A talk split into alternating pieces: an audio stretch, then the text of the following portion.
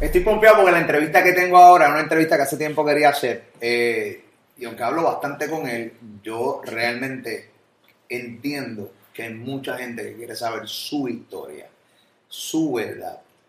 Eh, porque además de que básicamente él no es el fulano que está con este, no, no, él tiene básicamente pues su historia, su resumen, tiene mucho talento, es músico, es una bestia. Un tipo sumamente callado, este, pero bueno, que sabe con cojones, ha cogido muchos cantazos y la realidad es que eh, ha tenido mucho éxito. Y queremos entrevistarlo acá en el canal, en Molusco TV. Obviamente, suscríbete a este canal de YouTube, dale a la campanita, haz lo tuyo. Esa es la que hay, saluda a la gente de todas partes del mundo. Obviamente, transmitimos siempre desde San Juan, Puerto Rico, para el mundo. Esa es la que hay, le damos la bienvenida. Aquí está. Eh, todo el mundo lo conoce como el manejador de Anuel Doblea. Yo lo conozco como Fabrián Eli, señoras y señores. Hay. Fra, ¿qué es la que, papi? ¿Cómo tú estás? Todo bien, todo bien, gracias a Dios. Aquí contento, contento de estar aquí contigo. Tú sabes que una vez, cuando te dije para entrevistarte, eh, ¿tú crees Molu? Y, yo, y, y luego tuvimos una conversación, porque a ti te sorprende mucho, y quiero que me, te, te pregunto por qué. El hecho de cuando tú subes una foto en tu cuenta de Instagram, el arraigo y el engagement que tú tienes, la cantidad de likes, es una cosa increíble. Eh, Sí. ¿Te sorprende eso bien cabrón? Sí, sí, me sorprende y, y es algo que se me hace hasta difícil como subir fotos. A veces pasan meses y no subo, pero agradecido de la gente que sigue a uno y, y me envían mensajes de mensajes que me, me motivan porque me dicen contra, tú me, me inspiras, eh, yo soy músico y, y mi meta es eh, en un futuro seguir en el negocio. Me escriben muchas cosas bonitas y me, me gusta, me gusta ahí estar pendiente a los mensajes.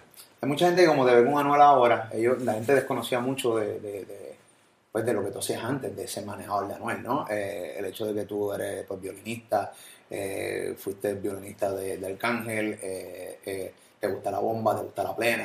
A la gente le sorprendería muchísimo saber, sí, cabrones, a Fabián le gusta la bomba, le gusta la plena, eh, y no necesariamente porque produzcas reggaetón con, con tu artista. es eso, o sea, tú tienes un background, tú tienes... O sea, ¿quién, quién es Fabianelli?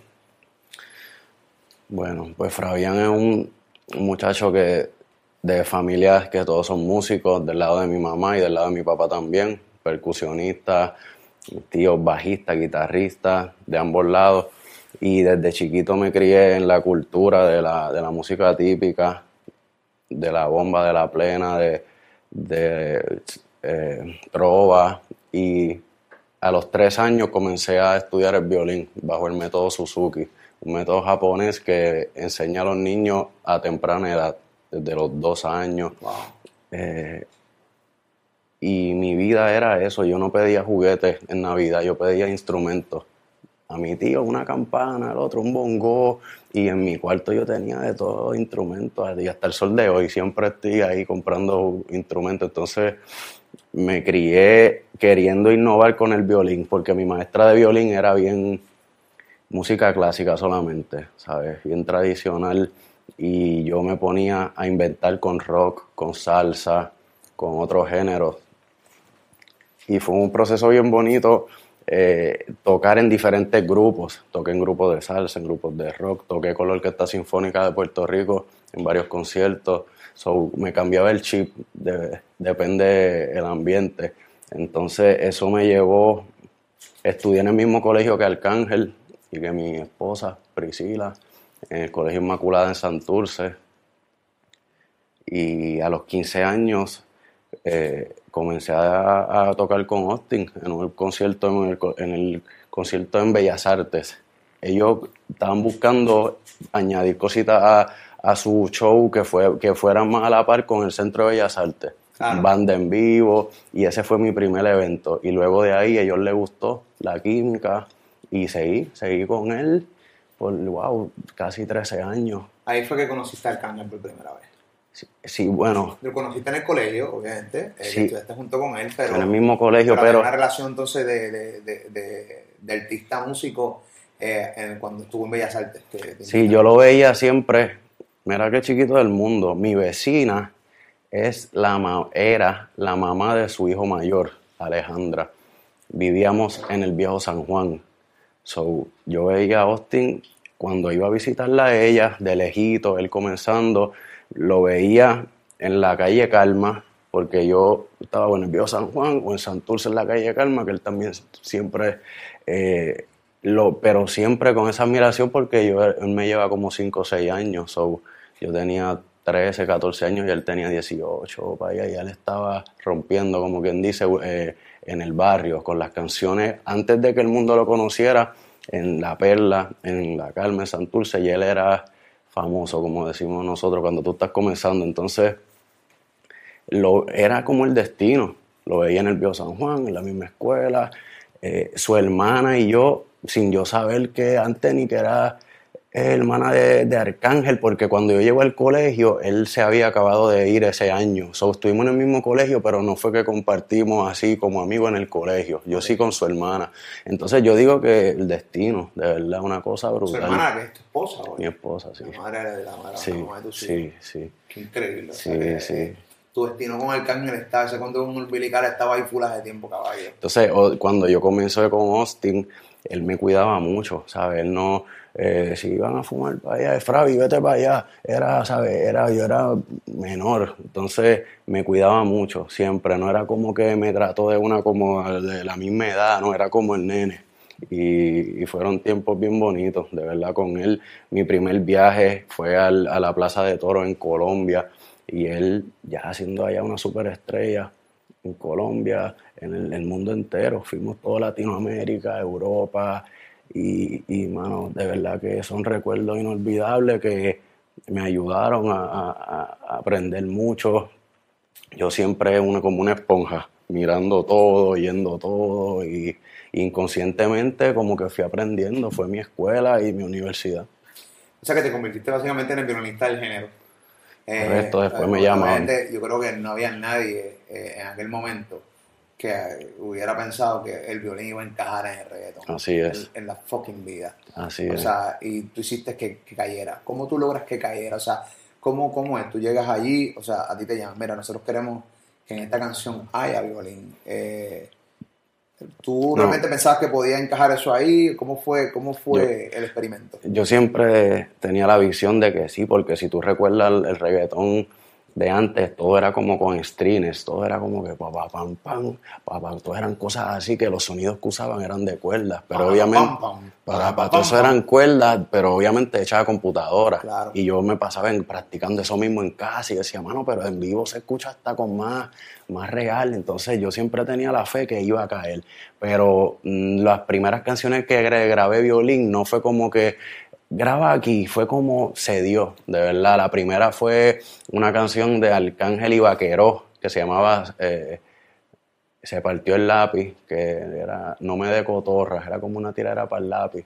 Y esa fue la primera, primera que yo gra- grabé. Y eso en República Dominicana fue el, el palo, pero el palo no había un tema más peor que ese. So, allá yo sentí ese cariño rápido con esa primera canción allá en República Dominicana. O, o- o sea, eh, que, que, que no te quedaste tras bastidores, o sea, empezaste a tener... Me pautaron te ahí pautaban, duro. O sea, la gente decía, mira, este es Fabián el que toca violín Sí, con el cángel. Con y que 15 ca- años, con 15 añitos, acabo de cumplir. Y después de esa, regresamos a Puerto Rico y Arcángel había terminado de había acabado de filmar con Looney Tunes. Y Looney Tunes tenía mucha gente dura en el estudio, tenía Noriega, todos esos productores. Y Noriega y Arcángel se ponen a, a escribir por amar a ciegas. Por amar a ciegas. Que para, No me la sé la letra, pero me van a empezar a tripear, van a, hacer, van a empezar a hacer mierda para ti. Yo no me recordaba el título, estás bien, No, no, no, no, y tú fuiste que... ah, o sea, el- el- a mí sí me sé- A mí la gente puede realmente perdonarme que yo no me sé la letra, cabrones. Bueno. Y esa canción, wow, fue algo bien diferente. Nadie como que no estaba, eso fue algo diferente para los tiempos. Yo tuve en el concierto, pero no me te interrumpas, no quiero que eh, odio interrumpir a, a- los invitados, pero para avalar lo que estás diciendo. Yo estuve en el concierto de Bad Bunny en República Dominicana, aquí en, el Estadio Olímpico, aquí estaba empaquetado bien cabrón. Y entonces Arcángel fue, era uno de los invitados, y entonces pues Bad le dio la oportunidad de cantar luego tres canciones de su éxito, y cantó esa canción. Y aquello en el RD estuvo cabrón, o sea, es verdad, o sea, esa canción es de, los clásicos duros de Eso mismo hicimos en Viña del Mar. Él invitó a, a Austin y Austin y yo siempre hablábamos de Viña del Mar, eso era un sueño, como que algún día poder pisar esa tarima. Y él trataba, pero eh, nunca pudo ir con su concierto propio, Arcángel. Y cuando Bad Bunny fue a Viña del Mar, lo invitó y Austin me llamó. Y ya yo estaba manejando a Anuel, ya llevamos como un año y medio de carrera luego que él salió de prisión. Y, me llamó y me dijo: Si voy a cantar esa canción Viña del Mar, tienes que ir conmigo. Y, y, eso fue una, esa fue como mi, mi, última experiencia con Austin en Tarima, fue en Viña del Mar. Así que ahí como eso era lo que me faltaba así como para cerrar. Tocamos Madison Square Garden Staples Center Europa a todos lados pero nunca habíamos pisado Viña del Mar. Y, poder estar ahí fue, fue una experiencia bien bonita. Pero volviendo a cuando grabamos la canción eh, me senté con Noriega y con Austin y el violín de, y, caía, caía brutal, le daba ese toquecito como adornando, Arcángel cantaba y yo adornaba. Esto, un solito en el medio, después un solito al final. y esa canción, mano, fue la que de verdad me... Todo el mundo de ahí me empezó a llamar. De ahí otro artista. Ahí, ahí el violín. Porque ahí es que creen. Ahí Porque después. Arcángel este, pues, Arcángel está, está bien. Sí, no, se lo tripeaban. se lo tripeaban al principio. La, la plena, cabrón, ni con el reggaetón. Ahora van a jodernos el género. se lo tripeaban, le tiraron con eso. Me acuerdo para lente. Mira, el violín ese lata, la hicieron para de. Sí, sí, y él ahí firme conmigo decía, diablo, me van a votar, Dios mío, estamos. Pero fueron tiempos bonitos. Y luego de eso, nada, salí en múltiples canciones de de Farruko y muchas. Yo creo que con el más que grabé fue con Farruko. ¿Qué canciones tuviste con Farruko? Son cosas que a mí me, eh, una pues de las cosas que, que, me, que, me, quiero disfrutar de esta entrevista es eso, son un montón de gente que no sabe todo esto que tú estás contando. Sí, con Farruko comencé en el álbum de los menores, ahí tomó cuatro canciones, la más reconocida de ese álbum que hice fue la de Dice, que era no recuerdo el título, pero una de Tony Dice fue un palo. Después Tony Dice la usó de sencillo también, un palo. Después en su próximo álbum fue Visionary y ahí también como en tres Visionary me encanta, me Sí, a mí también, mi favorito de la hice. Yo creo que es mi disco favorito de Sí, ahí estuve en tres, tres o cuatro canciones y, y el sencillo también eh, de ese álbum estuve, Obsesión, eh, varias. Luego su próximo disco, Traficante, el sencillo también tenía violín, que era Don't Let Go. Era ese como un trap comercial también. Luego con Plan B, Chencho me llamaba mucho, hice varias canciones a Plan B, hice una de Dari, que era sencillo Dari Yankee, con Plan B también. Eh, Tony Dice, Mi Amor es Pobre, de uh, Tony Dice, Kenway y Arcángel. Esa fue, eso fue un palo, ah. eso fue un palo. Y, y, por ahí sigue la lista. Yo estaba haciendo el, como el catálogo hace poco, haciendo la lista y eran más de 100 canciones, muchas que no fueron así bien reconocidas, pero fueron eh, bien como rap, en el mundo del rap con D.O.C. Cuando D.O.C. salió, le hice muchas canciones, grababa, lo grababa en su casa, en mi casa, con él hice una combinación bien fuerte también, con Zion, con, no, muchos, con muchos de los muchachos y y me, todas las canciones me las disfruté. Hice muchas canciones de los difuntos, muchas canciones de difuntos, que tú sabes que eso estaba bien de moda. Hubo un tiempo que cuando moría alguien así que era querido, se montaba el cángel, Ñengo Flow, Farruko, siempre, y me llamaban para las canciones de los difuntos. Y ahí yo nunca, un no, nunca una canción de un difunto, nunca dije que no. De verdad que sí. Jumpy se crió conmigo, como productor con Osuna, de muchas de sus canciones éramos vecinos y comenzamos juntos como en lo de producir. Yo tenía mi, teclado, él tenía las bocinas, yo tenía un micrófono, una vez la computadora y mezclábamos lo poquito que teníamos entre los dos y hacíamos un seteíto. Entonces, eh, sí, muchas, muchas historias, de verdad. Son ya, comencé a los 15 años, ya voy para 30 son 15 años ahí de... Yo estaba en el estudio todos los días, todos los días, porque Arcángel primero estuvo con Zion en Baby Records, ahí andaba con él, después solo se queda en Flow Factory, hace su propia compañía con su mamá, ahí yo aprendiendo de su mamá mucho, que era la manejadora, mi suegra, me enseñó muchísimo, ¿sabes? Yo con Carmen viajaba y yo la escuchaba y ella, el artista no es negociable esto y lo otro, ella no se dejaba. Aprendí mucho de Carmen, mucho. Luego, y había veces que Austin, coño, mami, voy para la discoteca, el violín en la discoteca, el violín tiene que estar hasta en la discoteca, donde fuera, ella no dejaba que yo me Y quedara. cabrón en la Y discoteca. quedaba, y quedaba, porque le dábamos un toque, un toque especial. Y entonces luego que de estar independiente con su mamá, firma con, exacto, con su mamá, firma con Looney. Con Looney, yo ahí fue que yo llegué a ese estudio y, y empecé viendo a todos esos productores, Nelly, Tiny, Noriega, todos esos muchachos, aprendí mucho con ellos también. Luego se va de Looney, Pina Records. Y Rafi siempre me, me trató súper bien, de verdad que sí, desde nene me trató súper bien también. Y allá con, con Rafi, con Johnny, que era la mano derecha de él, aprendí mucho también. Y nada, así sucesivamente. Omi, Omi Management, Claro. me ayudó muchísimo, mucho en mis comienzos de manejador. Yo lo llamaba muchísimo también. So, agradecido de, de todos los muchachos que aportaron un poquito en que hoy en día pueda yo vivir de esto, ¿sabes? Y ser un negociante y un empresario. ¿No quieres agua de, Sí, de- de sí, ese sí. resumen que acabas de dar ahí? Un resumen, cabrón, cabrón, cabrón. A mí me dio sed y no soy él. Mm. No, pero es que, Ahí es que, está. es que es bueno, cabrón. Esta, estas cosas hay que documentarlas. La gente tiene que saber realmente qué hay detrás de cada manejador o de cada persona Sí. tímida. Porque tú no eres un tipo de cámara. Tú odias esta No, pendeja. no, no, Estas luces, esta pendeja, tú la odias. Este microfonito aquí, eh, Fabián lo odia y lo sé, cabrón. Yo llevo, ¿cuánto tiempo llevamos para entrevistarte? Más de un año, cabrón. Sí, uno, no, es mi primera entrevista, así, de verdad, y de ¿Tu primera manejador, de manejador de Anuel, eh, creo que sí, la primera, y, y bendito, pero lo hago porque cuando yo era bien fanático, estaba siempre buscando si podía encontrar una entrevista de Luni o de, o de los que, ¿sabes? Y, y por eso lo hago también, porque yo sé que hay muchos niños que, que yo quiero servir de ejemplo de que sí se puede, aunque, porque hay muchas personas que dicen, ya, che, yo no canto, no, no tengo break, no canto, canto malo, no sé escribir, no hay otras cosas. Hoy en día tú sabes que hay muchas personas que viven de este negocio que no cantan, que en booking, que han hecho muchísima plata solo con hacer booking, otro con solo hacer marketing, otro con relaciones públicas, otro, o sea, hay tantas cosas que se pueden hacer. Porque hay gente que piensa nada más que solamente es cantar. Detrás del No. cantante hay un equipo de trabajo gigante y tú puedes dar un palo en lo que sea. Claro. Es como de repente, a mí me gusta jugar básquet, soy malo con cojones. Sí, cabrón, pero no importa. Lo más seguro puede ser un gran dirigente, un gran assistant coach. exacto. Pues entiendes, la realidad del caso es que eh, te la puedes buscar también dentro de lo que te ama y lo que te gusta. Claro. Lo que pasa es que nos centramos nada más en una cosa. Eso lo digo mucho a mi hijo.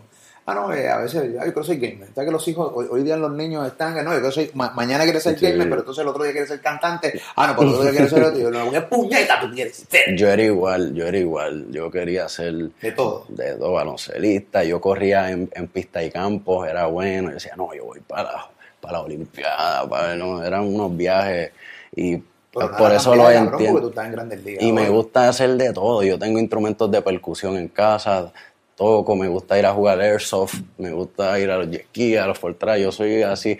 Y ahora que tú dices eso, te puedo decir que muchas de esas personas que, que se dan por vencido es porque piensan, yo, como yo pensaba que yo iba a ser productor, yo soy músico, sabía tocar un poquito de piano, me- que yo decía, yo voy a ser productor y trataba y hice muchas pistas y las pa- se las daba a los a- amigos, artistas, y le- algunas les gustaban o trataban de escribir, no se daba, algunas grababan coro, pero después no le hacían versos, se quedaron temas, nunca pude, pudo salir un tema que yo le hubiera, tuya, que yo lo hubiera hecho la pista completa, sí, hecha por mí, no, no, así, Y no. te quedaste con las ganas de. De productor sí, pero aprendí que productor no es solamente el que hace la pista, sino el que está ahí también montando con el artista. Entonces, yo pensé que yo iba a vivir de ser productor y me la terminé siendo manejador y nunca pensé que iba a ser manejador. Yo, yo, yo me di cuenta que iba a ser manejador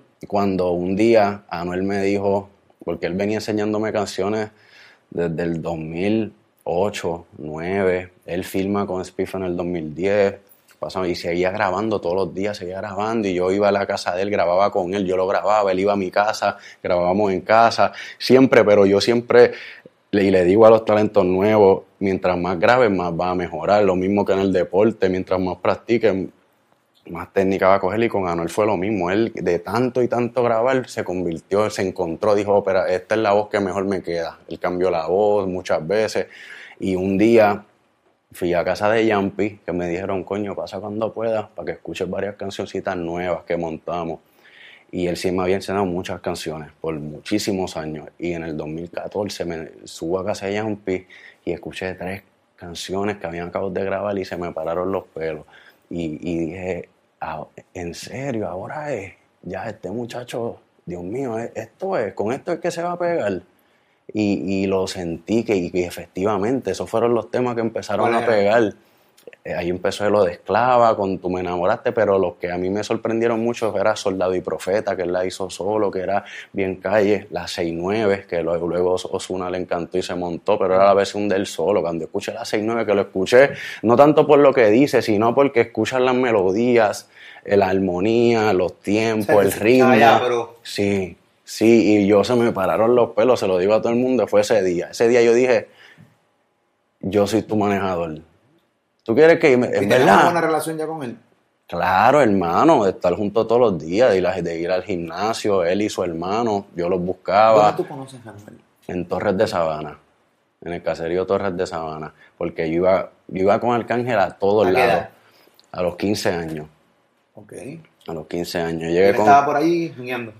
como igual que yo iba con, con Arcángel, que él se levantaba, Fravi, vamos para allí, que él tenía muchos amigos allí, Nelly era casi de allí, Nelly era alma secreta, era el elite, y era el, era el que tenía química con Arcángel full, so ellos se juntaban en Torres, de ahí iban para el estudio, o para los paris, y entonces Austin, yo andaba con Austin todos los días, todos los días, y allí conocí a Noel, allí conocí a Noel y... y y, y- y todos esos años yo dándole como los tips, mis opiniones de todos los temas que me enseñó, me enseñó muchísimas canciones. Ese ministro grababa todos los días. Y ese día que quedé en casa de Yampi, 2014, que me enseñé esos temas, fue que yo le dije, ¿y si yo soy tu manejador? Con las conexiones, con lo que yo aprendí yo. Y él, en verdad, dale, claro. Pon mi número en Instagram. Puso mi número personal en Instagram en la biografía. Hicimos un- cabrón, porque no, no había una estructura. No, sí. Era una cosa bien al garete, cabrón. Uno no pensaba en muchas cosas que Claro. hoy en día son... Pon mi número en. Instagram ya. O sea, Pon mi número ahí no- en no- Instagram. No, no es, no quiero saber los publishing, cuánto más, nada, lo Nada, nada, nada, nada. Pon el número y brega tú. Tenía como 2.000 seguidores En 2000 Instagram. en Instagram, 2.000 o 3.000 seguidores. Sí, fue un tiempo bien bonito. Eso, esos son mis tiempos favoritos. Ese comienzo así de, de esos primeros shows. Me acuerdo cuando lo llamé del primer party que vendimos, 200 dólares. Eh, eh, la primera clase graduanda. 200 dólares. Sí, 200, Ese después fue el primer party, 300. Anuel Doblea, 200 dólares. 200 dólares. 200 dólares. Me acuerdo uno de Anonymous que nos llamó en el estudio del Uni, nos llevó ahí los 300 dólares, Y, y Anuel, pompeado. Chico, No, no, papi, tres papeles. Tres mil, no, 300. Sí. Y después una clase graduanda que hacían la, yo iba a la escuela y firmaba el contrato con la maestra en el salón La y clase lo- graduanda, la cantó en, ese, en, en esa graduación. ¿Qué? y ahí con las clases graduandas hicimos varios contratitos, ¿sabes? Que era profesional, la maestra, tiene que llegar temprano esto, eh, no me puede hablar malo que esto. y 500 dólares, así, fuimos subiendo, no me y, pero puede hablar más. pero- pero- ¿Qué maestra pendeja esa? Está brutal, está brutal. Pero recuerdo eh, decirle, ya che, mira, 500. Y nosotros emocionados. Y, y él, así como cuando ahora uno le dice algo, un negocio grande que se cerró, que así mismito. Me acuerdo cuando se le, se le- hemos celebrado de los 500, los 1000 dólares, y así sucesivamente. Así sucesivamente. Cuando él cayó preso, él, lo estábamos vendiendo los shows de 2000, de 2000 dólares aquí en Puerto Rico. Fue lo más que, que pudimos cayó cobrar. preso pegado. Sí, no tenía ni un carro. Él andaba, yo era que lo llevaba a todos lados. Yo lo llevaba a todos los padres. Él sí, sí, él, antes de caer preso tenía una, una Durango. Tenía una Durango que él lo ha dicho en entrevistas, creo que, que él decía que la había comprado, lo dijo en la de verdad, la de los dioses. Creo que sí. Que él decía que, que había comprado la Durango, pero era alquilar. Alguien se la alquilaba por 20 dólares el día, algo así. Un muchacho se la alquiló como y la tuvo como seis meses alquilada, 20 dólares el día, una cosa así. No, está brutal, está brutal. Pero, pero, o sea, cuando tú conociste a Anuel allá en Torres y empezaste a, manejarlo de la manera más el arete random que puede existir, porque así era. O sea, el, la música urbana no tenía una estructura así. O sea, no todos los artistas, y más estos artistas que venían de la calle, porque recuerda, si ya estaba Zion Heleno, estos tipos estaban ahí arriba, pero. Mala mía que te interrumpa, ahora que lo dices, eso en el momento que tú crees que estás en el peor momento de tu vida, en el peor lugar, que me imagino que pasa con muchos muchachos que, que están en caseríos, en sitios porque no tienen nada, trabajo ni nada, nosotros en los peores, en el, cuando en el 2015 estaba la cosa bien mala en Carolina, muchas guerras, 2014, eso era muy... Y, en, la gente es que tú has metido allí. Yo tenía amigos que tú estás loco y yo iba como inconsciente, pero era el destino. Si no estuviera él metido igual con, con los paparas diciéndole por qué tú estás ahí, no nos hubiésemos puesto para la vuelta, no hubiese nacido lo que, lo que, lo que hoy en día la carrera de él. Eso en mi peor lugar. Teniendo la necesidad, porque tú venías de una buena familia. Exacto. No estamos diciendo que la gente de Torre era de mala familia, pero sabíamos que había una se, se carecía de muchas cosas, ¿no? Allí. Entonces, pues, pasaban cosas malas dentro de allí muchas veces. Entonces, verte allí, probablemente tú estabas dentro de ese ambiente, porque tú estás con Alca, eh, de repente conoces a Anuel, ya estás jodido, ya te sientes de allí, cabrón. Sí, sí, no, y lo digo, quizás en el, en el peor lugar, el peor momento, nace lo, tú, la bendición de uno, lo que te cambia la vida. Tú, tú cuando empezaste a, hablar con Anuel y empezaste a dirigir la, carrera de Anuel, tú sabías que él estaba en malos pasos en el sentido antes de que lo cogieran este preso. Eh, ¿qué tú le decías? Tú, tú, tú, tú, tú te sentabas con él, porque una cosa no, o sea, una cosa como que no iba acorde, o sea, también, también Anuel no tenía necesidad de, estar en Torres nunca, porque él viene de una familia que, Él fue que estudió con los muchachos de ahí en, el salón, todos los muchachos de su salón eran de allí. tú, tú, no estudiaste con ellos y eso, pero estuviste ahí, pero tú no hiciste nada, tú, mantuviste tu estructura de tu crianza. Y, y, él no, él mismo lo dice. Y él mismo lo dice en la entrevista, en las dos entrevistas que yo he tenido la oportunidad de hablar con Anuel. Incluso él dice, mira, yo sentía que iba a estar preso. Y yo, no sé, yo quería estar en el caserío. Y él lo dice y sin ningún tipo de problema. Pero, pero tú nunca lo aconsejabas, tú nunca lo sentabas, mira, cabrón, estás grabando bien, ya te escuchas bien, mira lo que está pasando en la calle, mira los prom, dos mil, tres mil dólares, papi, ¿qué carajo te pasa? ¿Nunca te sentaste con él? Sí, sí, sí. Y lo tranquilicé. Yo lo tranquilicé antes. Hubo un periodo cuando, antes de él pegarse, eh, muchas amistades cercanas tenían problemas serios y lo involucraban a él, lo hacían parte del problema por él ser tan cercano. Entonces cuando él pega, tenía el, él temía de su vida, lo habían amenazado, un par de gente. Entonces cuando él pega, ya yo lo logro convencer de que ya, ya eres artista, olvídate ya. Y él soltó las malas vibras mucho tiempo. Pero antes de caer preso, cuando comenzó a hacer sus paris, empezó a tener varios, varias situaciones, encontrarse, encontraba en una discoteca un enemigo de los amigos de él. Y siempre no era por cosas que él hubiese hecho, era por la lealtad de él con los muchachos que, que él se crió, ¿entiendes?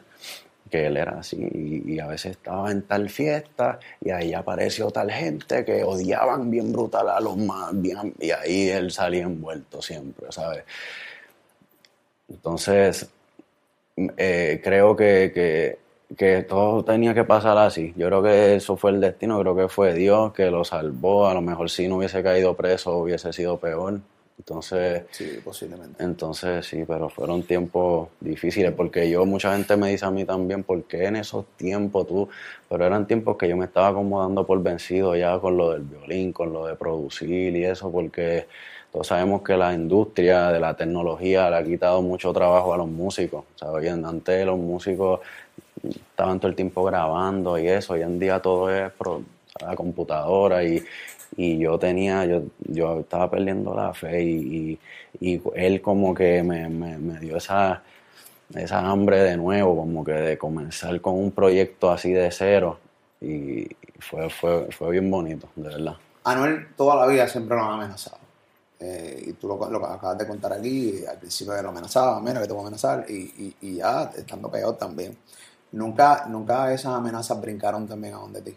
Claro, claro, muchas veces. Claro, sí, ellos.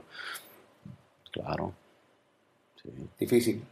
Sí, difícil, difícil, muy difícil, ¿no? Habían personas, cuando Anuel en el 2018 comete varios errores, que dijo cosas que no debía decir y la canción se filtró porque no fue que eso se sacó en las, nuestras plataformas, de una traté de borrarlo, esto, porque grabó por cosas que le estaban perjudicando en ese momento. Muchas personas cercanas me decían, Fravi, olvídate de eso, tu vida vale más que todo el dinero del mundo, ¿sabes? Como que te Sí, muchísimas personas, claro. Aléjate de Anuel. Sí, muchas personas cercanas, gente, Fravi, es tu vida. Sí, porque acuérdate que pensaban si le hacemos daño a fulano, vamos a afectar al que queremos afectar. ¿Cómo podemos hacerle daño? No le podemos llegar, pues vamos a hacer esto para afectarlo, ¿entiendes? Créeme que le va a afectar, le va a doler y le va a afectar en el negocio, en la carrera. Y, y, y sí, sí, he pasado por eso muchas veces y por eso, por eso me cuido mucho toda la vida y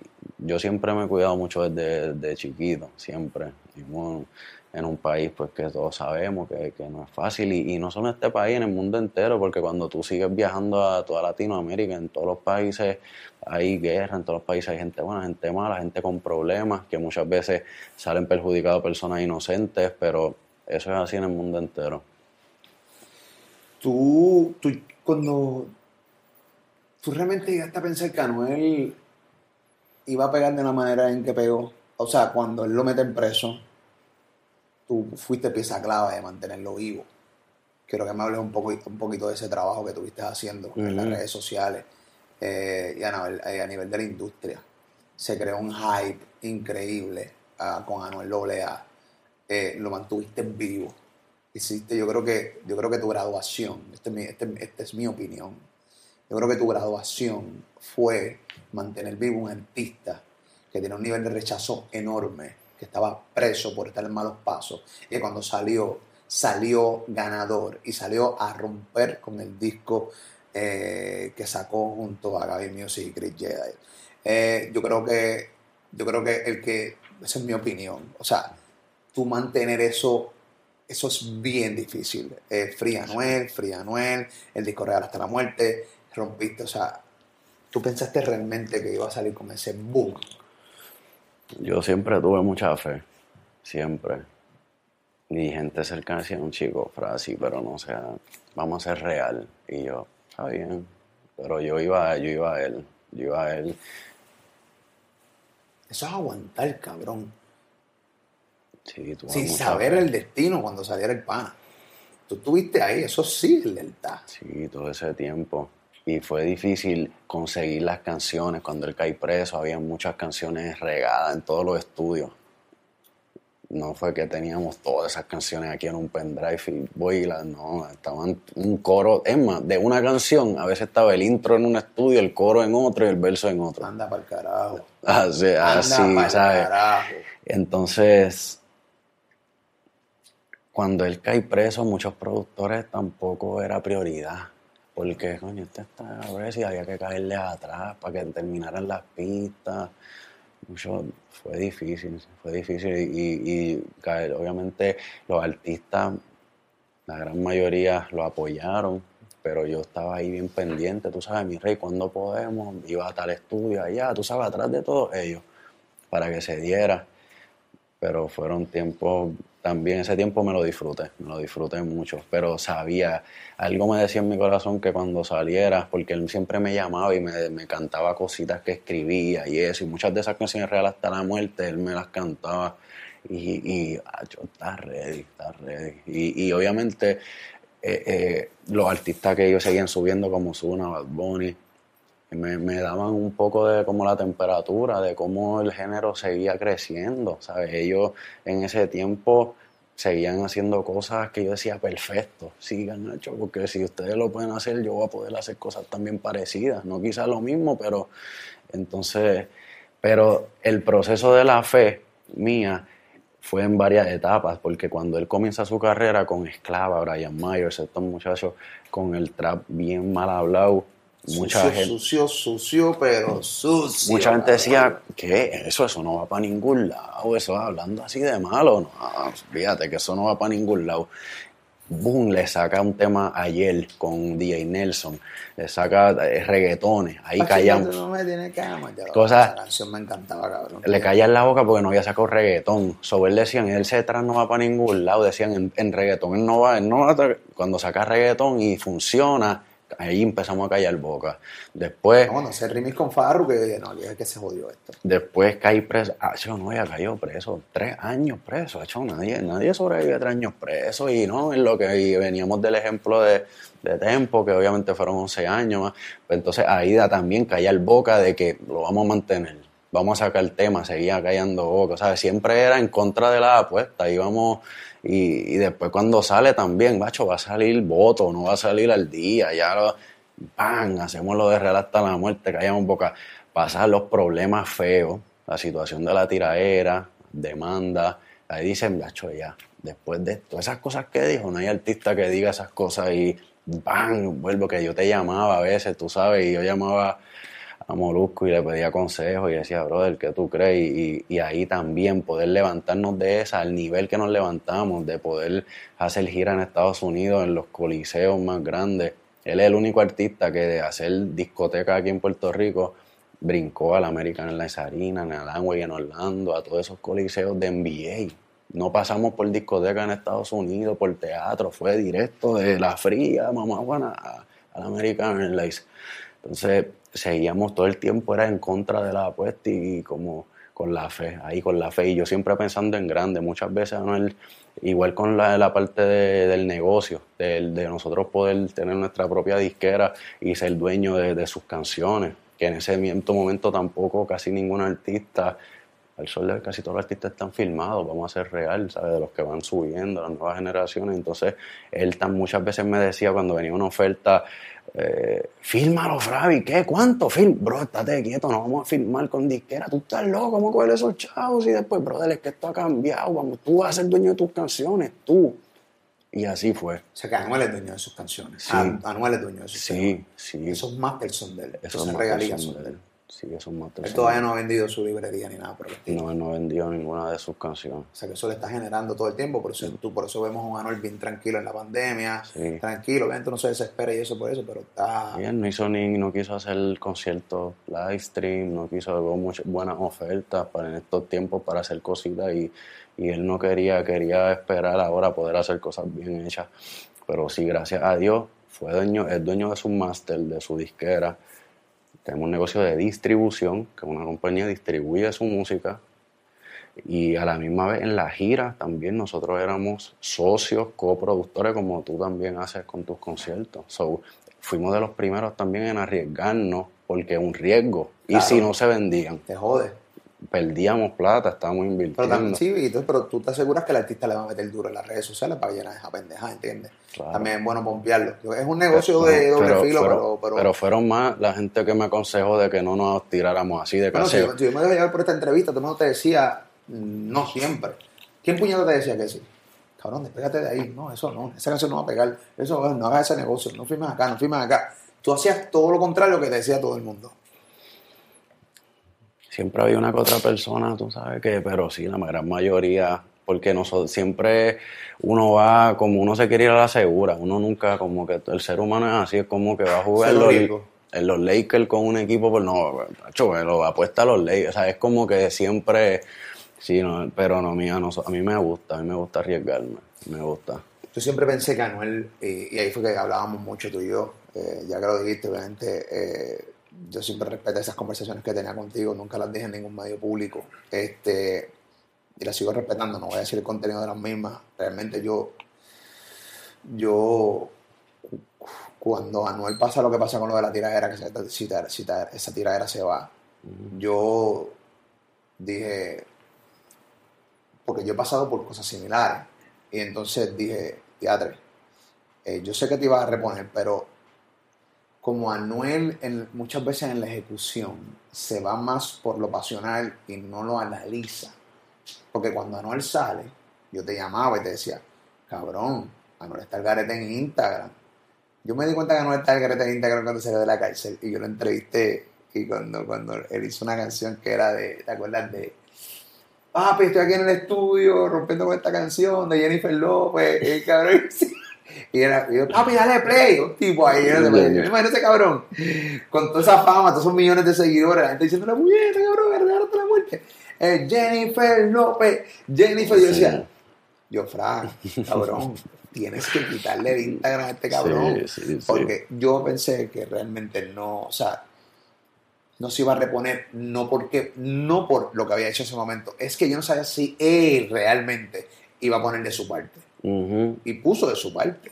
Porque lo que le pasa es que realmente cogió mucho azotes al principio. Sí, mucho. ¿Cuál, ¿Cuál, ha sido tu peor momento con Anuel? Yo creo que el choliseo. Era así, el, el choliseo. Ese es el más doloroso. Porque eso es como que. Choliseo. Sí, pero cuando lo cancelaron. cuando lo cancelaron, sí, todavía. Creo que ese. Eh,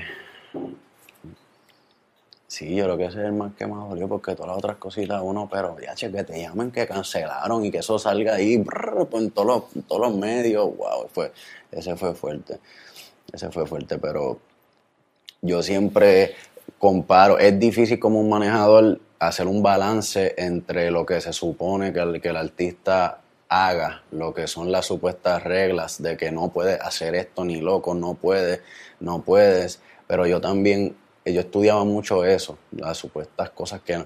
Pero también estudiaba mucho, eh, eh, por ejemplo, en el deporte. Si tú te vamos a... En Conor McGregor, eh, Floyd Mayweather, los tipos venden super, sus peleas y con controversia y con, su personalidad. Eh, un poquito extremo. Y, pues funciona, funciona y y a Emma le ha funcionado ha funcionado y, yo siempre he tratado de, tener un balance entre lo que no se supone y lo que, lo que él apuesta que le va a funcionar, tú sabes. A no siempre ser, no, no, no, o sea, trato de tener un punto medio. Vale. Eh, eh, es difícil mantener un artista motivado. nos damos, cuando Anuel anuncia su retiro, fue realmente ¿Fue realmente, eh, se iba a retirar de verdad o, simplemente era algo publicitario? Porque tú puedes notar cuando un artista lo está haciendo para algo publicitario, cuando de verdad. Cuando eso desaparece mucho de las redes sociales, tú sabes que está pasando algo. Pasó con lo de Carol G, se desapareció un buen rato de las redes sociales, y está bien, es un ser humano, no es una máquina. Eh, pero específicamente lo de retiro. Eh, yo creo que no fue como tal que nosotros lo anunciamos como yo anunciaría cualquier cosa que él me dijo, Fravi, no me dijo nada, él solo grabó un verso en un como un freestyle, grabó un verso y él cerró el, el verso con que y después de estos Grammy yo me retiro. Y fue ese verso, pero nunca ni me dijo a mí una llamada ni nada. no fue algo como que dijo, ¿sabes qué me voy Fue que él lo dijo en ese verso, lo cerró y él no midió como que de verdad, él no pensó que la gente lo fuera a tomar como que yo me voy a retirar. Él lo puso así. Y, y, y me retiro, yo me puedo retirar ahora, ¿sabes qué? Me, me, retiro, pero no es que más nunca te voy a ver, me retiro. Entonces yo creo que él lo dijo más como que me iba a retirar un tiempo de las redes y él puso en el Instagram, creo que en el caption, bye, bye, como que me voy a coger un tiempo para mí. Estaba muy saturado de muchos muchos videos de corrido, muchas cosas y llega el momento que te tienes que concentrar en, en tú como ser humano también, y en tu hijo, en tu mamá, tu papá. Y él, él estuvo tres años preso y cuando comenzamos en el 2018 a trabajar, no era todos los días trabajando, ¿sabes? Gira y en el estudio, so, usar de tres años preso, más después dos años sólidos ahí de corrido. Así que sí, yo no creo que él, que él, porque mucha gente se cancelaron, nos cancelaron cosas. cuando él puso eso, a mí me llegaron email otro día, mira, este negocio que estábamos planteando, esta marca, era porque lo necesitamos con un artista activo. Eh, ya, mano, qué pena, así que cuando vuelva, pues volvemos a... O sea, yo, mira, mira lo que... Por lo, o sea, yo, ¿qué te pasa? Ya me están cancelando cosas. Y él, chico, pero... Ya, che, pero es que yo no... Pero, So, no creo que fue como planeado de que él quería de verdad retirarse. De verdad. cojonante, entonces. Sí, sí, porque no me dijo nada. y yo me, en el momento Sí, no, pero a recibir llamadas. sí, eh, no me molesté con él cuando hizo, pero me molesto con cómo eh, funciona el negocio, que me empiezan a cancelar cosas, tú sabes, y se empiezan a caer ciertas cositas. So, sí, hasta en eso le afectó a su carrera. El, el, el ser él le funciona en muchas cosas, pero le afecta en muchísimas también. Y él, pues, no le importa porque yo soy yo, ¿sabes? Yo soy yo. Cuando viste, cuando viste que Coscuyuela de cierta manera empezó a dársela a Anuel en, Ujú. en- en los stories y, y aquello se fue viral, sabes que Coscuyuela obviamente, eh, pues nada, básicamente se fue con la tiradera, eh, que fue lo que estábamos hablando ahorita. Eh, de cierta manera yo entiendo que tú también tuviste algún tipo de relación con Coscuyuela en algún momento dado en tu vida. Eh, yo creo que uno de los juntes que más la gente puede esperar en algún momento dado. Y, y tú, después que has contado todas las cosas que has contado aquí, que es un tipo lleno de fe eh, y que ha hecho una carrera que muchos realmente le veían que no tenía nada de oportunidades. Es la carrera de Anuel Doblea, hay que decirlo, una carrera exitosa, es una carrera que hay que realmente estudiarla, cómo puñeta se hizo, cómo se mantuvo viva estando preso, y lo vuelvo y lo recalco. Pero yo creo que el junte entre Coscuyola y Anuel, eh, obviamente en aquel momento cuando yo le pregunto a Anuel, me dice que se faltaron demasiado el respeto.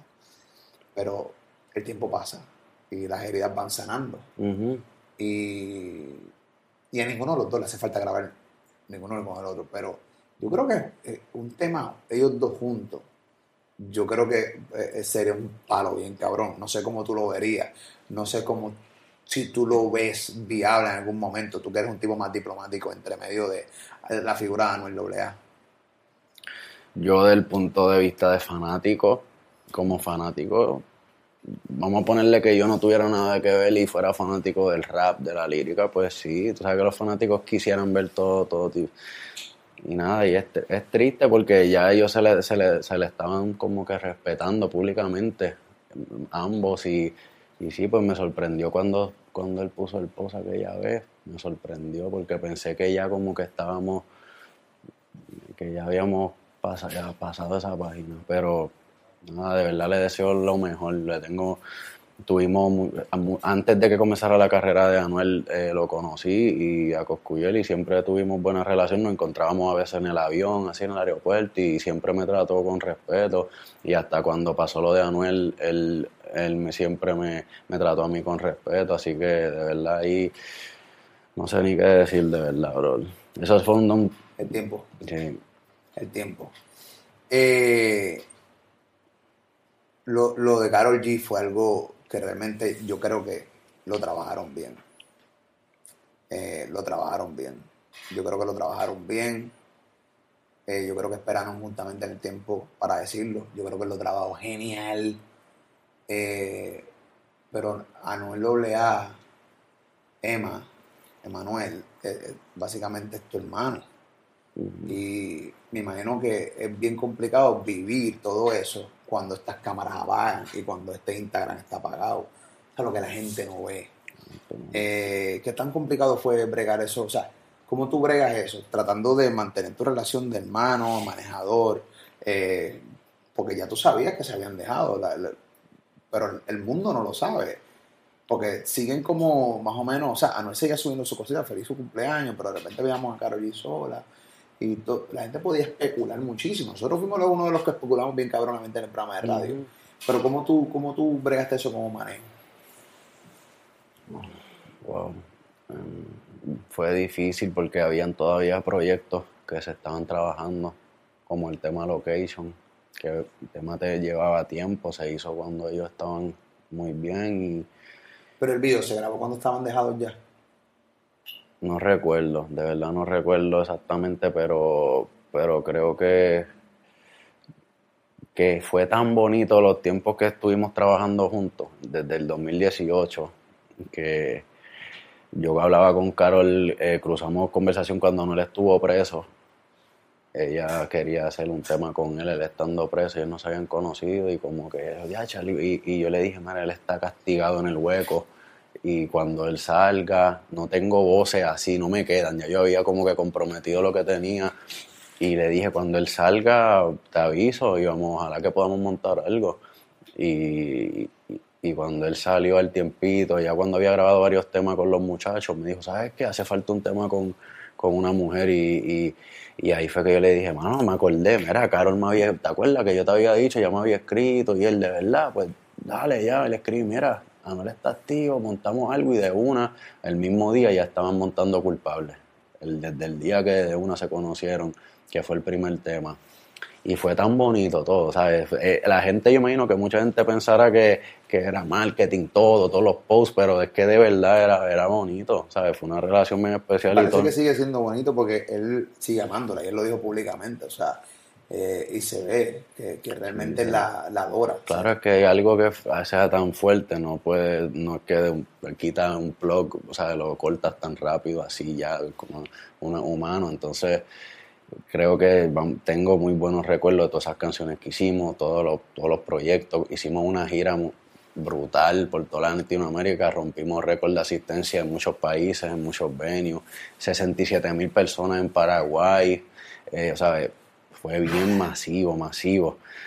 Así que Secreto, ella grabó Secreto en casa de él, tengo ese recuerdo, después China, ¿sabes? La historia está ahí y creo que por respeto a, a- lo bonito que fue todo y a los éxitos que se hicieron, a ellos como personas, lo mejor es que se mantenga así, tú sabes, que se mantenga con mucho respeto, pero sí, para contestar tu pregunta, en el momento que, que ya se deja, tuve que ser un amigo, de aconsejar, de, de ven para casa, vamos, y, y, y con ella tenía, era mi amiga, ¿sabes? Mi amiga, la considero y siempre, y te puedo decir que los ambos se, se trataron con mucho respeto y se, lo, y se lo agradezco a los dos porque demostraron madurez, demostraron mucha madurez. Y se notó, cabrón. Sí. Se notó porque no hubo un conflicto enorme. No. Simplemente se dejaron y ya. Y ya hoy, básicamente, el tema no existe.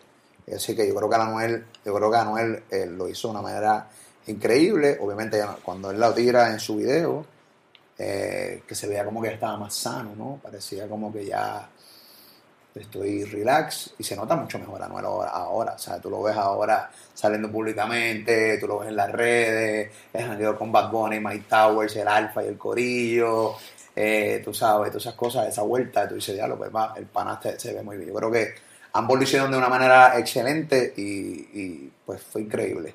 ¿Entiendes? Fue increíble para que no le afectara tampoco el disco a ella. Yo creo que tampoco era, porque justamente había salido el disco de ella y, me imagino que ella no quería tampoco, puñeta, no quiero hablar de Anuel, quiero realmente hablar de mi disco.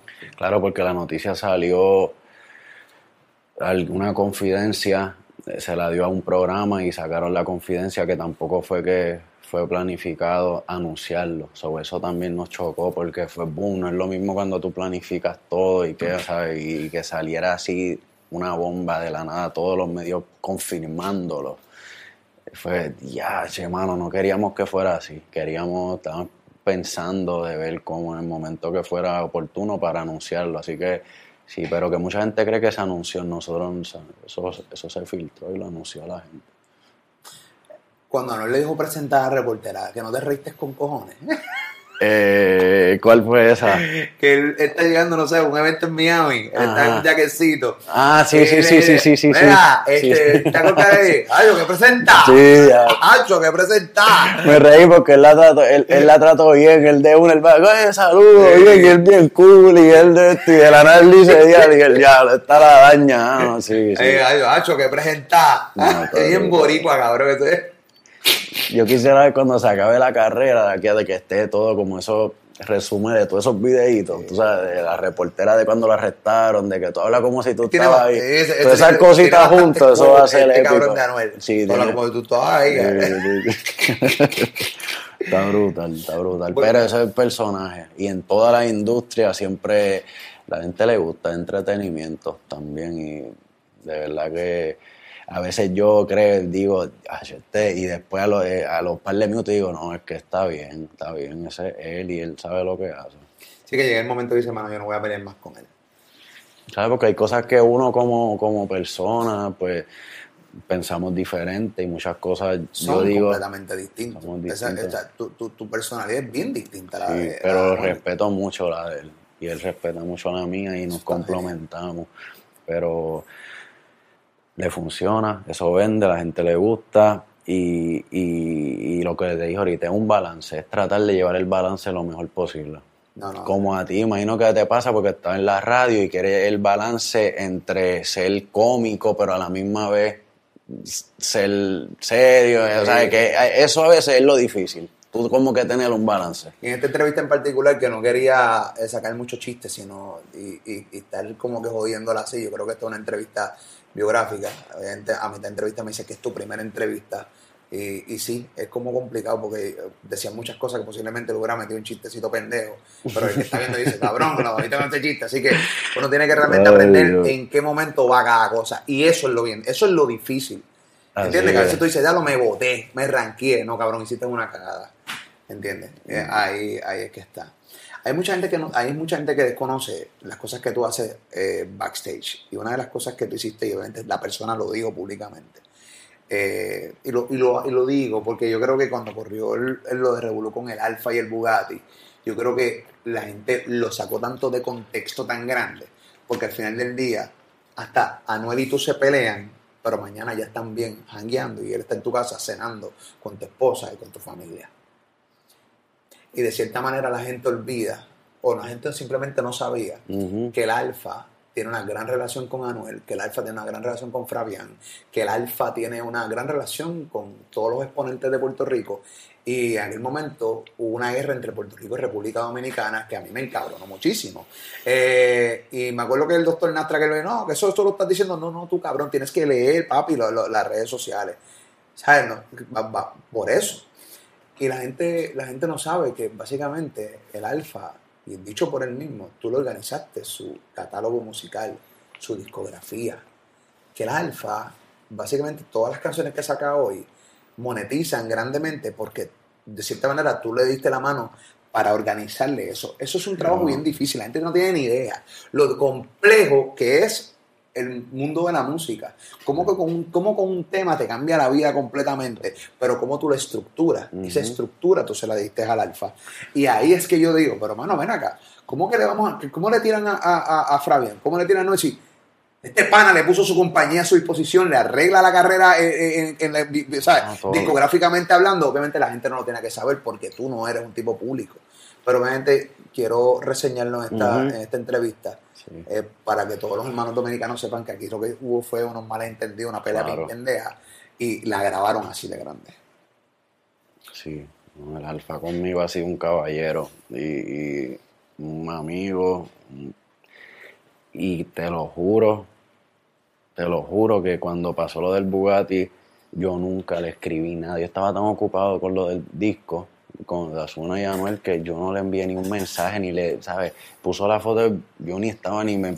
Anuel tampoco, pero la- la- las redes sociales empezaron a a maltratarlo y, y él y él creo que ese silencio de que yo no lo había escrito quizás a lo mejor se puso a pensar cosas como si estuviera molesto y decidió poner ese perdón pero yo te lo juro que yo no yo no lo hubiese permitido que él hubiese puesto ese perdón O sea, tú- tú- yo, yo no lo hubiese permitido porque si yo ojalá él me hubiese escrito no antes nada. para decirlo no ni loco no hagas eso tú, ¿por qué si tú no me has hecho nada malo?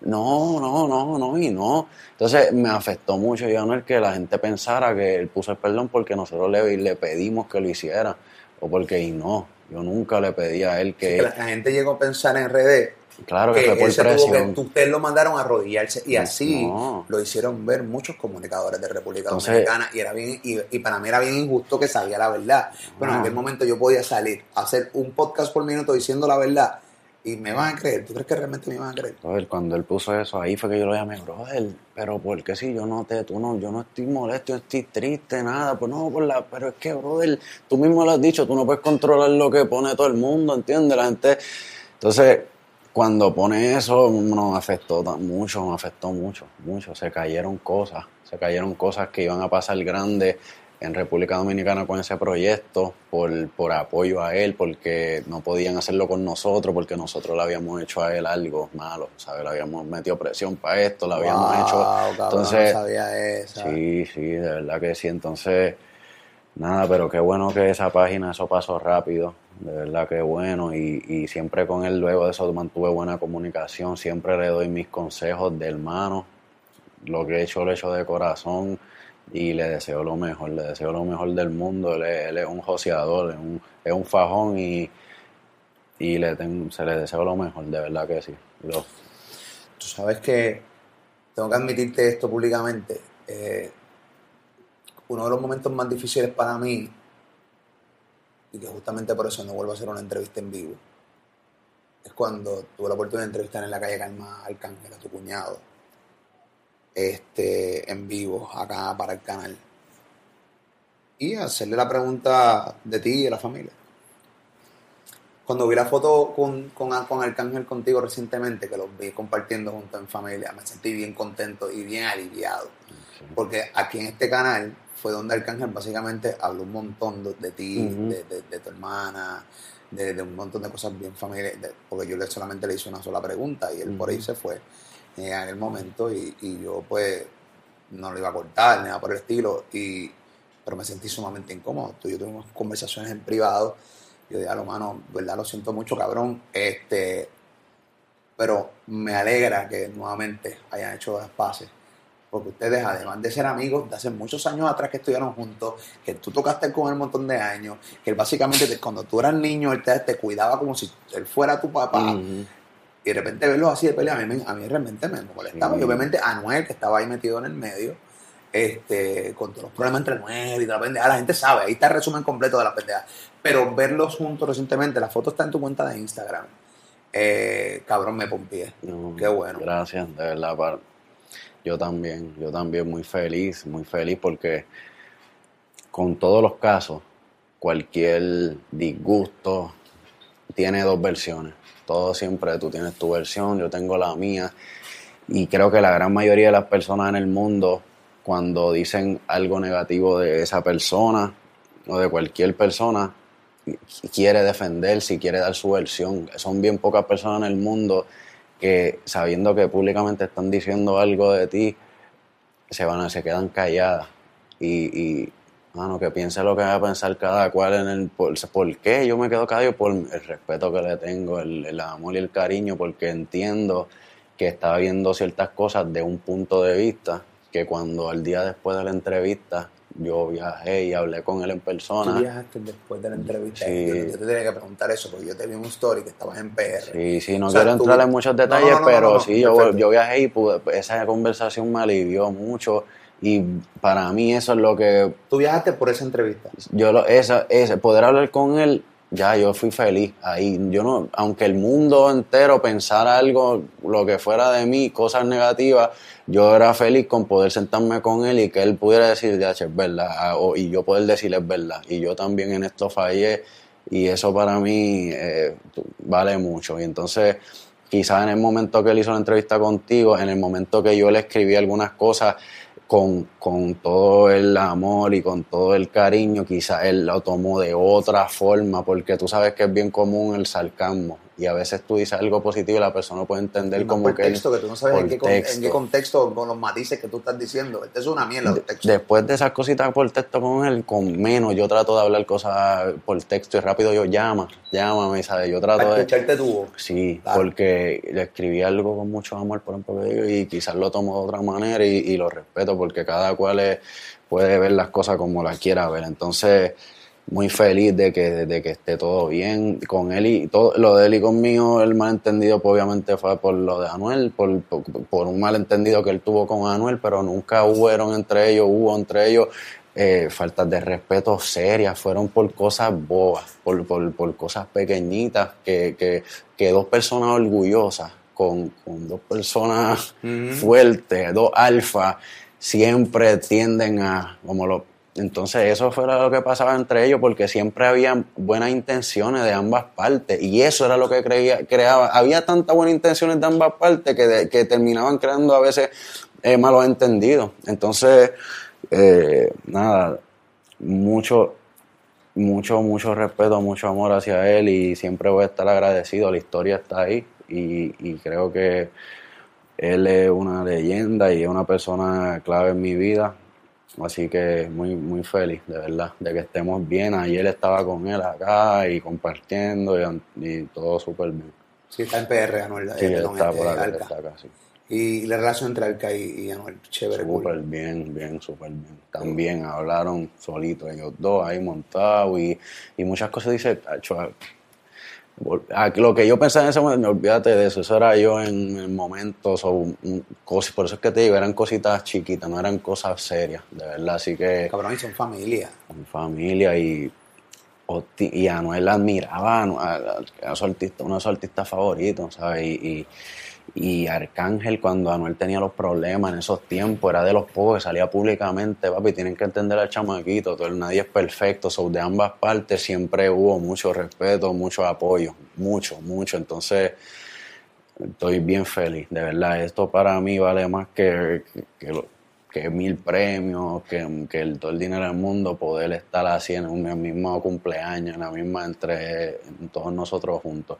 ¿No? Y, también sabiendo que obviamente eh, Arcángel tuvo problemas de salud meses antes de esa foto que yo te estoy hablando en tu cuenta de Instagram. Ustedes estuvieron, me imagino, que ahí con él, con, con, con Arcángel en aquel momento cuando le dio, que todavía él nunca ha hablado full, o sea, él simplemente superficialmente contó eh, lo que le había pasado de salud, pero él, en, el corazón y eso, y que le encontraron algo en el cerebro. pero nunca ha contado, nunca ha dado detalles este, de, de, de eso. Eh, pero fue un momento, un susto cabrón. Sí, sí, demasiado, ¿sabes? Priscila estaba en casa, eso fue, él venía subiendo de, Miami a Orlando, era el cumpleaños de mi hija mayor y, luego el cumpleaños, él subió para Orlando eh, y entonces ahí es que le pasa lo que le pasa. nosotros no llegamos al hospital, yo digo a Priscila, Priscila vamos a quedarnos acá porque ahí hay demasiadas personas, ¿sabes? Estaba, pero nosotros estábamos todo el tiempo ahí pendientes, como que estaba su hermana llorando conmigo y nosotros hablando con su mamá todo el tiempo, con su hermanito, con todo el que estaba allí con él. Entonces, sí, fueron unos días difíciles, pero qué, qué bueno verlo así, tú sabes, verlo con energía y el día de contenido me siento súper bien, así que le deseo, le deseo lo mejor, de verdad que sí. De todos los artistas que están, eh, cuando Anuel eh, tuvo los problemas que tuvo, que, que básicamente la cagó, eh, ¿cuáles fueron de los artistas que mantuvieron un apoyo bien cabrón todo el tiempo? Papi, tranquilo, vamos a estar ahí. Austin mismo, Austin, Austin fue uno de ellos, ¿sabes? El primero y públicamente, y lo aconsejaba y... eh, Austin... Eh, muchos, varios de los muchachos, varios, muchos de ellos, muchos de ellos, pero eh, en, privado, en privado, él tenía comunicación con muchos de ellos y muchos lo aconsejaron. Yo creo Yankee siempre nos ha aconsejado mucho a nosotros, siempre Yankee. Eh, ha sido, muchas veces tenemos, yo tengo una duda y con Emi lo llamamos de cosas de, para solamente saber su opinión en cuanto a, entonces, pero sí, la gran mayoría cancelaron, cancelaron canciones. A mí me llaman, mira, Fabi, estas canciones teníamos, mano, está cancelado, qué pena, o sea, sí, sí, sí. Sí, cancelaron temas, cancelaron temas, pero gracias, muchos de algunos de esos artistas que cancelaron temas ahora mismo han grabado temas dos años después, tres años después, y, eso, nosotros no, somos así de, ah, tú me cansaste que y ahora no voy a grabar tú, no, no, lo contrario. No, ¿sabes qué? Vamos para adelante y estamos tratando de eso, de buena vibra con todo el mundo y creo que Anuel ha madurado mucho. Se lleva bien con, todo el mundo ahora mismo, ¿sabes? El, muchas de las personas que tenían diferencias ahora mismo hablan, comparten y, y ama. yo estoy bien feliz de ver lo maduro que está hoy en día. No, y se nota. Bueno, obviamente tuvo un problema el problema que la separación con Osuna, terminó siendo los dioses con Osuna Por cositas lo mismo de Pendeja. ese- Cositas de ese coño, porque brother, eso es normal, eso hasta naturaleza. Los bebés tú- pueden tener un año y van a sentir esos celos, son a veces tú son cosas que tú no puedes con- controlar, ¿entiendes? Y más cuando eres artista, que, que, que todo lo ve el mundo, te da a veces duro, entonces, eh, pero gracias a Dios está muy bien con, con, todo, con todo el mundo y, y positividad es lo que hay. Tú ves los números de las canciones de Anuel. Tú sabes cuánto streamean, pero tú tienes control de eso en tu mano. Y yo a ti te puedo preguntar cuál es la canción más grande de Anuel Olea. La más escuchada del mundo. O sea, ¿cuál es la canción que más el mundo escuchó de Anuel Olea? Que, que Anuel y la compañía de ustedes son dueños de ese tema. Es en YouTube. Usualmente las canciones, algunas canciones que son muy grandes en YouTube y, y- y en Spotify son otras y en Apple Music son otras y es bien extraño. Igual en la radio, a veces la radio la que más semana estuvo número uno no tiene eh, los mismos números, no tiene casi número en Spotify, en radio fue un palo y en vivo a veces la que menos views tiene y menos streaming la cantan más grande. Entonces, por eso lo de los números a veces es bien con bien uno no puede Confuso. bien confuso y uno tiene que tener mucho cuidado con eso, en no frustrarse, porque pero yo creo que no es un, no es un secreto que en cuanto a temas que nosotros seamos dueños, el más grande pues es China, que Anuel es dueño de esa canción y, y- y eso fue grande, eso fue bien grande, ¿sabes? Con Daddy Yankee, J Balvin, Ozuna, Karol G y Anuel. Y el hecho de, el cabrón. y el hecho canción. de ellos montarse ahí, sabiendo que yo iba a trabajar el tema y que Anuel y que confiaran en nosotros, porque eso, esa confianza de ellos saber que íbamos a hacer un buen trabajo, eso para mí fue, fue bien bonito, de verdad. Y poder probarle de que no vamos a hacerlos perder el tiempo, ¿entiendes? Si ustedes se montan a- aquí, los vamos a, vamos a trabajar el tema, no vamos a dejar que se pierda o que se pudra ahí. Pues eso pasa mucho también y los artistas dicen, ya, che, le monté aquí, no lo trabajaron, no, no, y a mí no me gusta eso. Y yo se lo hablo claro, si es un tema de, de relleno, mano, vamos a hacer este, pero no, es, no va a ser sencillo, ¿sabes? Hay que las cosas claras siempre. Está clara, conservan amistades. Y yo, yo, me tra- yo trabajo todo así, pero China, sí, ese es como, yo creo que ese es el bebé, el bebé, sí. El bebé que, que va así, pues, ese tema fue un Sí, palo, cabrón. sí. Eso tú lo pones en cualquier discoteca por ahí, cualquier party, eso es. La canta todo el mundo. Sí, eso está, eso está sí. bien cabrón. Eso está bien cabrón. Pero en cuanto a lo- lograr poder grabar con Shakira, eso es un sueño. ¿sabes? Hay, hay veces que quizás no tiene el mismo número, pero con Enrique Iglesias, con Romeo Santos, mano, eso ha sido un sueño hecho realidad, de verdad que sí. No, porque tú piensas en todo, cabrón. Tú piensas. Grabé con Shakira, grabé con Romeo Santos, eh, tengo China, que tiene billones de streaming. eh, y yo le dije a este tipo una vez, yo quiero ser tu manejador. Ah, dale, papi, un palo. Pon tu número de teléfono en la biografía de Instagram. ¿Qué? Esto, Sí, Séme honesto. Cuando cerraste el primer negocio millonario, Anuel, a sabiendas de que cuando empezaron los pares grandes son 300 2 mil dólares.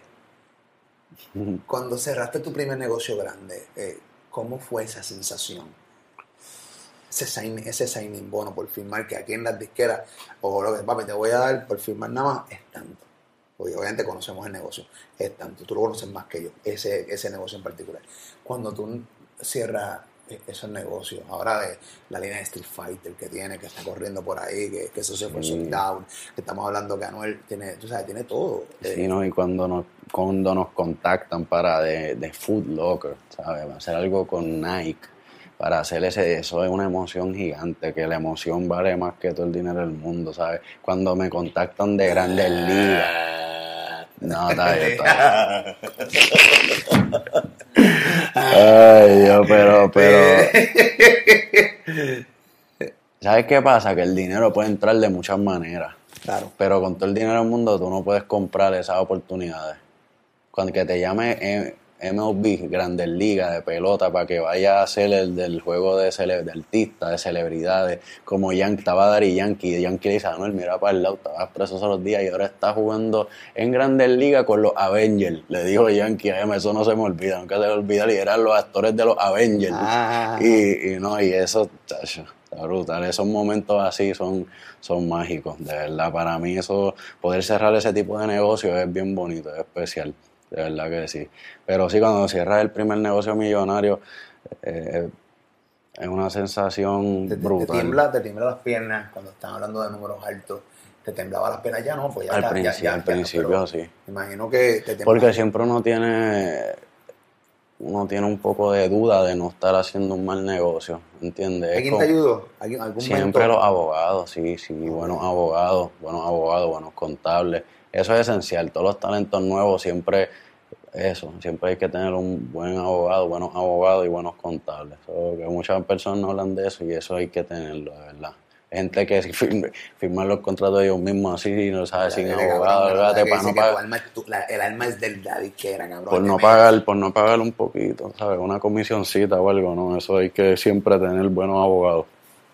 Háblame del disco Anuel. Viene por ahí. ¿Cuándo sale? ¿Qué es la que hay? ¿Cómo estás trabajando?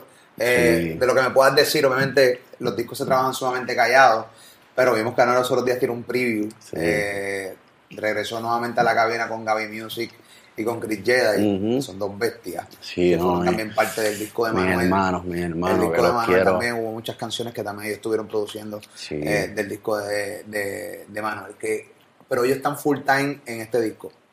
Sí, ellos están full allá, llevan varias semanas, él está con ellos ahora mismo allá, ayer. En todo Miami acuartelado. Sí, sí, sí. O sea que Gaby, Gaby y Chris, que oh, cabrón, eh, eh, acuartelarse en Miami para ellos, ellos les encanta su trabajo y se puñeta estar en Miami tanto tiempo. No, porque ellos son bien eh, PR, PR, cabrón, sí, bien no quieren- Yo los quiero mucho, mucho, mucho, mucho, a Gaby y a Chris, mucho, mucho. Yo, de verdad, es algo bien especial, de verdad que sí.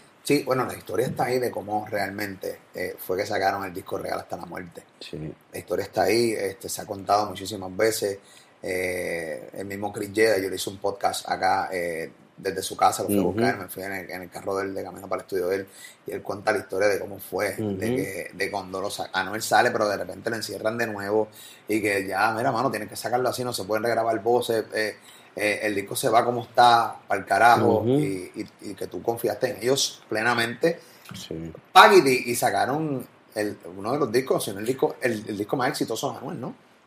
Porque él, él, él salió, lo meten en las casitas, le dan solo un permiso de trabajo para que esté ahí en el estudio trabajando y ahí es- ellos empezamos a las 7 de la mañana con Gaby, Cris y yo y Anuel y a grabar, grabó como 30 canciones, en 20 días van los, los federales, lo buscan en las casitas, como le dicen, las medias casas, Claro. y lo vuelven y lo meten para la cárcel. Y ahí fue que nos quedamos con, como con esas 30 canciones, pero ya habíamos hecho ruido de que ya él es libre. Ya Osuna había puesto la foto con él, todo. So, ya era como que diache, ya sabes qué vamos a hacer de nuevo. Ahora decir que Anuel sale de nuevo. So, nos pusimos, nos encerramos acá en Comerío, donde Gaby, allá en la montaña. Dormíamos ahí en el estudio y terminamos el disco, la mezcla, producción, masterización, todo allí mismo. Y nada, eso fue bien especial. Pero ¿sabes qué pasa con Chris Jedi y, y Gaby? Que, que hay muchos productores que hacen música, que pueden hacer buenas melodías, buenas baterías, pero hay bien pocos que se atreven a decirle a un artista su opinión.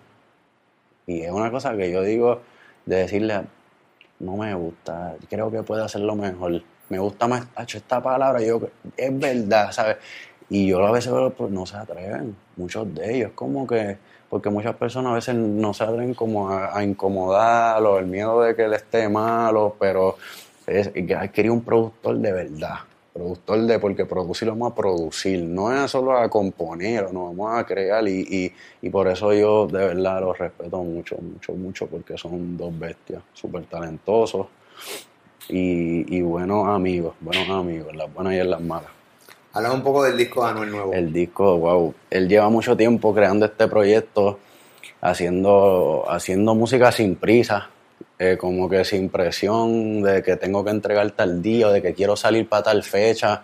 No, no, no hemos tenido una fecha. Cuando tú te sientas listo y él ha seguido grabando, grabando y ha hecho mucha música eh, por arte, no porque estoy pensando en, programar que todo tiene que ser música para radio friendly o no hacer mucha música que así que creo que sus fanáticos reales les va a gustar mucho, fanáticos que les gusta la música comercial, la, fresita, así como a ti, eso también, y los calles, eso va a estar bien balanceadito, bien balanceado.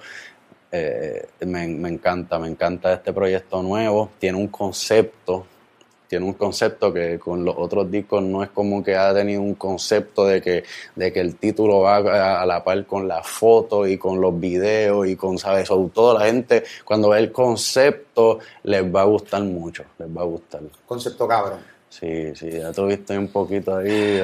Quiero esto como que no vi nada, solamente puedo... yo, te tiro, yo lo tiro al medio siempre. Tú viste, tú me dijiste. Dale contigo, tiraste al medio. Pero, pero sí, o sea, Fray y yo tenemos una gran relación y me acabas de enseñar varias cosas y puedo decir que eh, es un concepto un concepto bien creativo, hay una ah, está bien cabrón. se lo he dedicado bastante tiempo, no hemos estado sin prisa, no, de verdad que Porque para hacer eso eh, tienes que cuidar, o sea, la gente se encona conmigo, bueno, no lo voy a ver mucho, pero para hacer el concepto que Anuel está haciendo, tienes que cuidar un montón de detalles. Exacto. Hay que cuidar un montón de detalles. Eh, solamente les puedo adelantar eso de lo que, de lo que, de lo que me enseñaste, ¿no? Porque, porque además de eso que vi ahora, el tema que él mismo subió, eh, no viene con colaboraciones. Sí, sí, varias colaboraciones y varias cosas que no tienen que ver con la música. Eh, acabamos de hacernos parte, hacer, de ser parte de una liga de, de pelea MMA nueva. Somos Anuel Dueño con Jorge Más Vidal, peleador de UFC esa, la arte marciales mixtas, MMA, ha tenido un...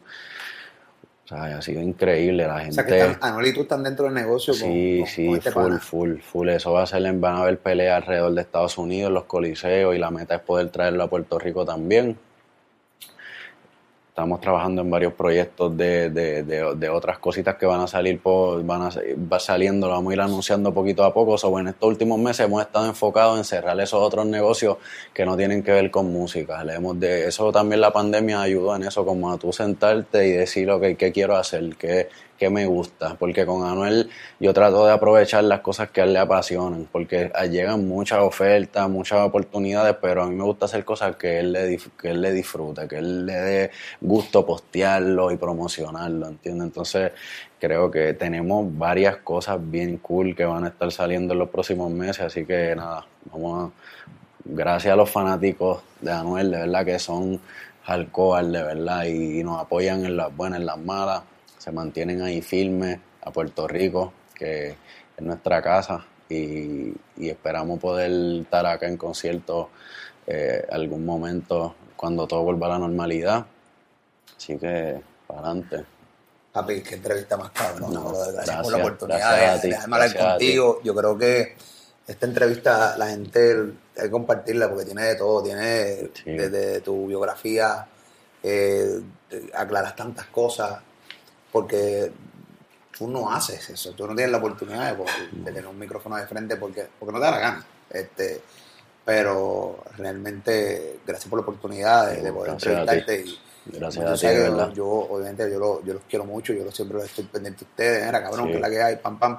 Eh, sigan rompiendo eh, eh, y vamos a estar solamente pendientes.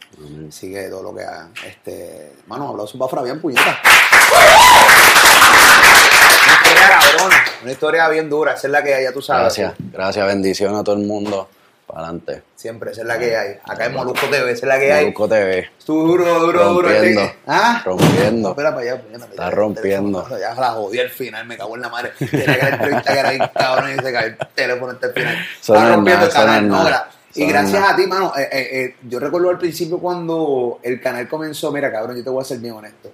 Yo te tengo que agradecer a ti yo, yo tuve la oportunidad, yo estaba en Japón. Cuando Anuel sale de la cárcel, que tira regalo hasta la muerte, yo estaba en Japón. Tú me invitaste a mí a Miami para la conferencia de prensa y yo, ahora yo estoy en Japón. Sí. Dame la oportunidad de entrevistarlo aparte. Sí. Recuerdo que llamé a Nolo, que está aquí, que no lo es básicamente de acá de, de Rabin Media. De los buenos. De, los duros, Rabin Media, lo llamé, mira, no, lo tengo esto. Y él hizo un invento cabrón que me pudo conectar a mí desde Japón y a. Anuel desde Miami. Y la entrevista está aquí, si no la han visto. Tienen que ver a bien flaquito, cabrón, flaquito, flaquito, más flaquito de lo que está ahora. Este, diciendo unas barbaridades bien cabronas. Y ahí tú ves realmente, puedes comparar Ay, la madurez, cabrón. Sí, fue su primer día libre. Sí, cabrón, tu primer día libre estaba en una camisilla, cabrón, una escalera sentado, y cabrón, el disco rompiendo y Pero entrevistando. todas todas las entrevistas que hemos hecho han sido, Gracias a han Dios, sido grandes, Y, de y verdad que sí. Cuando, yo O realmente... sea, contigo, las que hemos hecho, No, no, yo y les agradezco, cabrón, les agradezco full. Pero eh, esa entrevista te la agradezco, pero la entrevista más que, que te agradezco porque era una entrevista que realmente yo tenía ganas de hacerla. Porque era, recuerda, yo te entrevisto desde Japón, yo estoy viendo lo que está pasando con él, yo vivía ahí, tú me llamabas a mí con los problemas, yo te aconsejaba y decía, Ujú. yo estoy ready para entrevistar a este cabrón, yo estoy Claro, ready, claro. yo estoy ready, yo no tengo ni ni teléfono, yo Claro. estoy ready para entrevistar, yo sé las preguntas. Fue cuando me viajan a, a- a entrevistarlo para el disco de, De de Manuel. Manuel. Y que, bueno, es la entrevista más exitosa de este canal, es la más view que tiene. Y me dieron, tanto Anuel como tú, me dieron la entrevista en un momento dado donde habían plataformas mucho más grandes que esta, con mucho más visibilidad que esta. Y es una realidad. Eh, mi canal apenas estaba comenzando. No tenía la cantidad de suscriptores que tiene hoy. Los views de los, de los contenidos no estaban como están, gracias a Dios, hoy. Eh, cabrón, y ustedes, vente, Molu. Y públicamente se los tengo que decir, No, cabrón. no, y- ¿verdad? Eh, me dieron una visibilidad por- increíble, porque Anuel, o sea, yo no, yo no puedo sentarme frente a esta cámara y decir, ah, baby, te rompí con la entrevista de Anuel, porque cualquiera iba a romper con esa entrevista.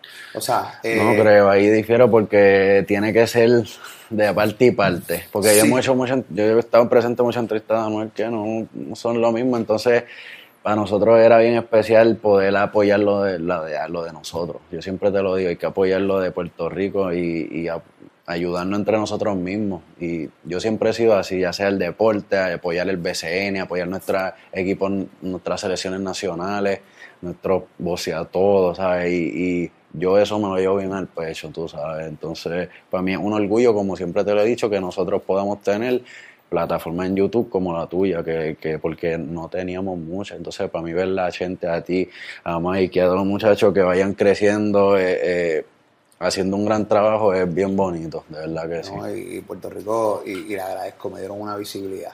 o sea, yo tenía ganas de entrevistarlo, yo, yo, yo, yo iba preparado, yo iba ready, la entrevista está ahí, la entrevista sigue generando tráfico, sigue generando Sí. views. Después la entrevista entonces de los dioses con Osuna y, y, y con En casa, yo ni había terminado Eh, ahí eh, de decorar eh, ni nada. y- entrevista con, con una visibilidad cabrona también.